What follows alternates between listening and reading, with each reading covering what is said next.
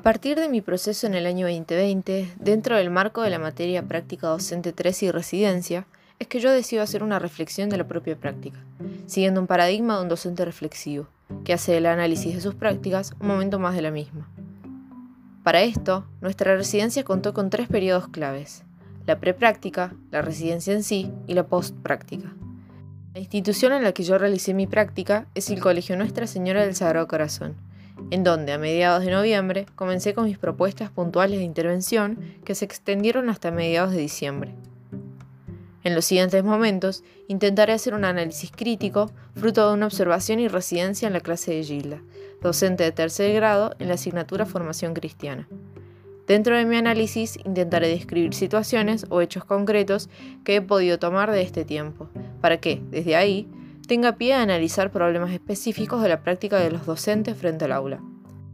Punto central de todo este trabajo es poder generar una introspección de la propia práctica, pensándome en mí misma, ante todo, como una futura docente, atendiendo este proceso formativo personal y buscando enriquecerlo. Todo esto no busco atacar la propuesta particular de Gilda, sino simplemente repensar la mía. El tema sobre el que me pararé será la planificación docente y la importancia de darle su lugar como un momento clave, buscando poner sobre la mesa lo que puede significar y lo que vi que produjo su falta o debilidad.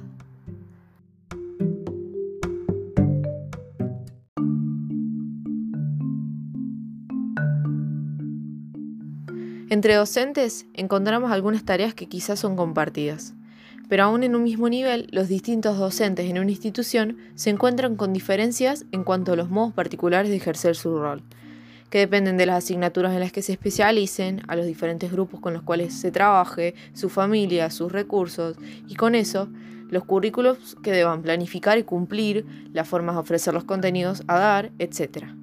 Yo pienso que esta soledad, en cuanto a su trabajo individual, pudo haber sido incómoda en algún punto para Gilda.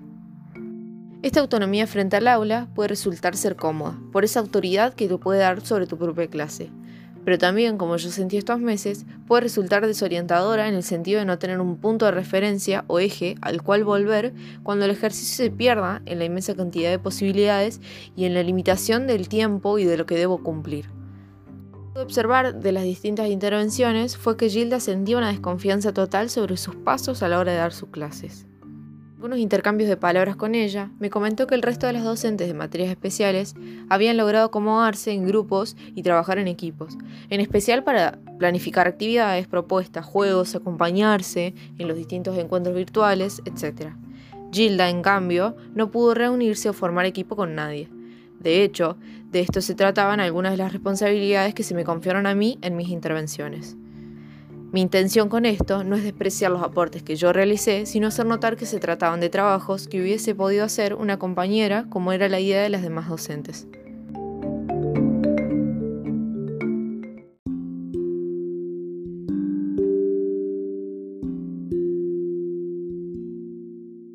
Las planificaciones que cualquier educador pueda realizar de los currículums pueden no salir como se espera, e incluso ser dado vueltas completamente en la desenvoltura de las clases. Pero en este caso, y quizás también provocado por la pandemia, el currículum fue construido clase a clase. De alguna forma todos los docentes, todos los años, van construyendo ese currículum en el diario, con lo que tienen en la mano y con lo que van observando y aprendiendo.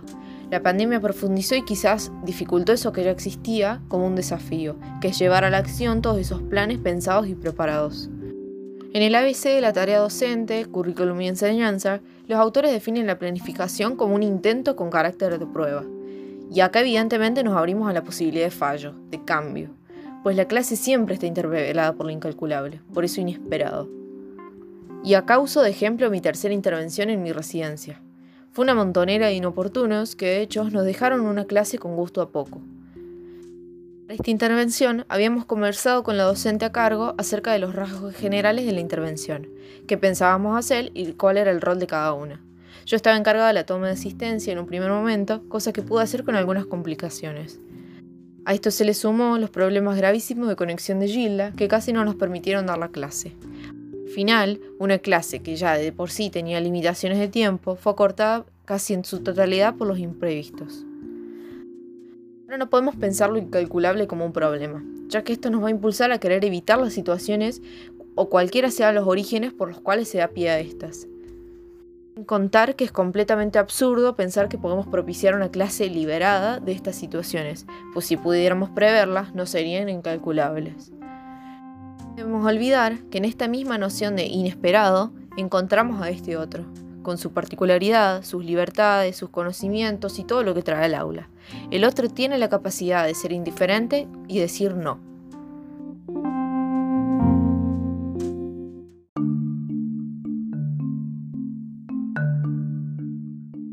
Pero entonces, ¿cuál es la idea de seguir planeando, preparando y previniendo si al final lo que dominan son las situaciones imprevistas? La planeación tiene una importante función administrativa, que nos permite proponer objetivos y señalar qué es lo que se va a hacer para poder llegar a ellos. Pero también esa acción de diseñar tiene como fin enriquecer, analizar y mejorar la tarea de la enseñanza. Debe servir para repensar la propia acción. ¿Qué nos ofrece todo esto? La posibilidad de pensar la importancia de la planificación para la propia práctica como forma de sostén y seguridad para el propio funcionamiento en la clase. Esto supera mi perspectiva de pensar la planificación simplemente como un mero cumplimiento administrativo con el sistema educativo, y en pensar entender la importancia real, y sobre todo para mí, de un plan, también como una clave importante para esa interiorización de los contenidos. Durante el año me sentí desorientada sobre el esquema general de la materia que iba acompañando.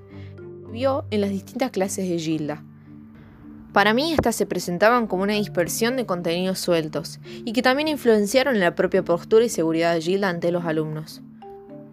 Además, la situación de la pandemia nos llevó a pensar otro tipo de actividades que fuesen viables de realizar en la distancia y de manera virtual y que además fueran atractivas. Como docente nuestra tarea se encontraba en generar las propuestas más atrayentes, más dinámicas y más originales posibles para con eso acercarnos a la profundización de los contenidos. Yo pienso que en el caso de la intervención que yo misma acompañé, quizás la falta de planificación llevó a la docente a mantenerse en un esquema sencillo, con propuestas acotadas y también hasta limitando la posibilidad de los alumnos de profundizar, explorar, salir del molde, buscar, investigar, involucrarse. Evidentemente es mucho más difícil generar un impacto cuando hay una especie de rutina en la propuesta.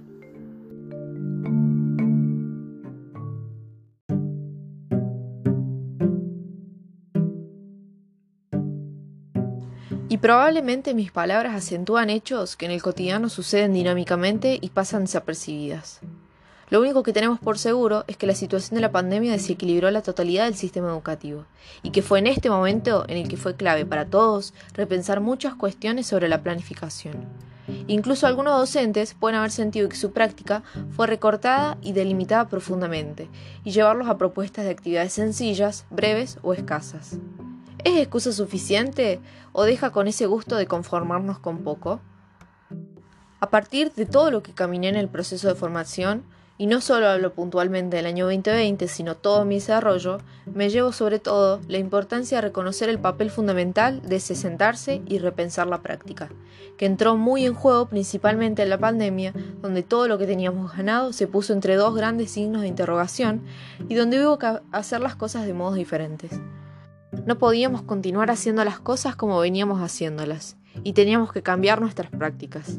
Pero para eso había primero que repensarlas, diseñarlas de nuevo, soñarlas de nuevo, enamorarnos de esta nueva forma de enseñar, dejarnos inspirar y acompañar. Queda resonando en mí, después de todo el recorrido, el deseo de hacer las cosas diferentes a lo que quizás tenía naturalizado. Surge en mí el deseo de soñar mis prácticas y sobre todo de no perder la emoción.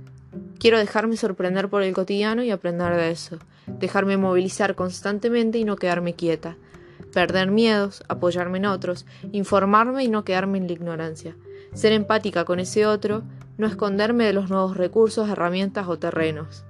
Y espero, con mucha ilusión, que no sea solo la emoción del iniciante. Ojalá que la llame no se apague y siga ardiendo esa búsqueda de más.